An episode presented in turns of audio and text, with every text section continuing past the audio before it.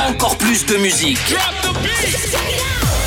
Oui, lors d'une euh, info musicale à chaud avec en lumière aujourd'hui la musique électronique. Oui, monsieur, dame, la musique électronique qui a généré 2,5 milliards de livres sterling pour l'économie britannique en 2023.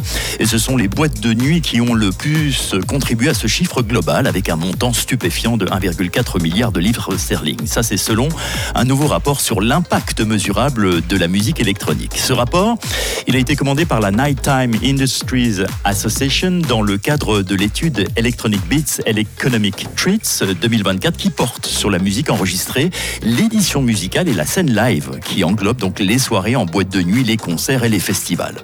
La NTIA a révélé que si la musique électronique a généré 2,5 milliards de livres sterling pour l'économie britannique, ce chiffre est en baisse de 6% par rapport à l'année précédente en raison du nombre de boîtes de nuit qui ont fermé dans le pays. Mais quoi qu'il en soit, ce sont les boîtes de nuit qui ont le plus contribué à ce chiffre global en apportant hein, la somme stupéfiante de 1,4 milliard de livres sterling. Et malgré cela, il semble qu'il y a un déclin général de la fréquentation des boîtes de nuit avec une baisse de 9% de la fréquentation et une diminution des dépenses totales de 14%. Viennent ensuite les festivals qui, eux, ont rapporté 567 millions de livres sterling à l'économie britannique, soit une hausse de 9% par rapport à l'année précédente. Et donc, ce rapport met en lumière les défis auxquels le secteur est confronté et fournit des indications sur la croissance future.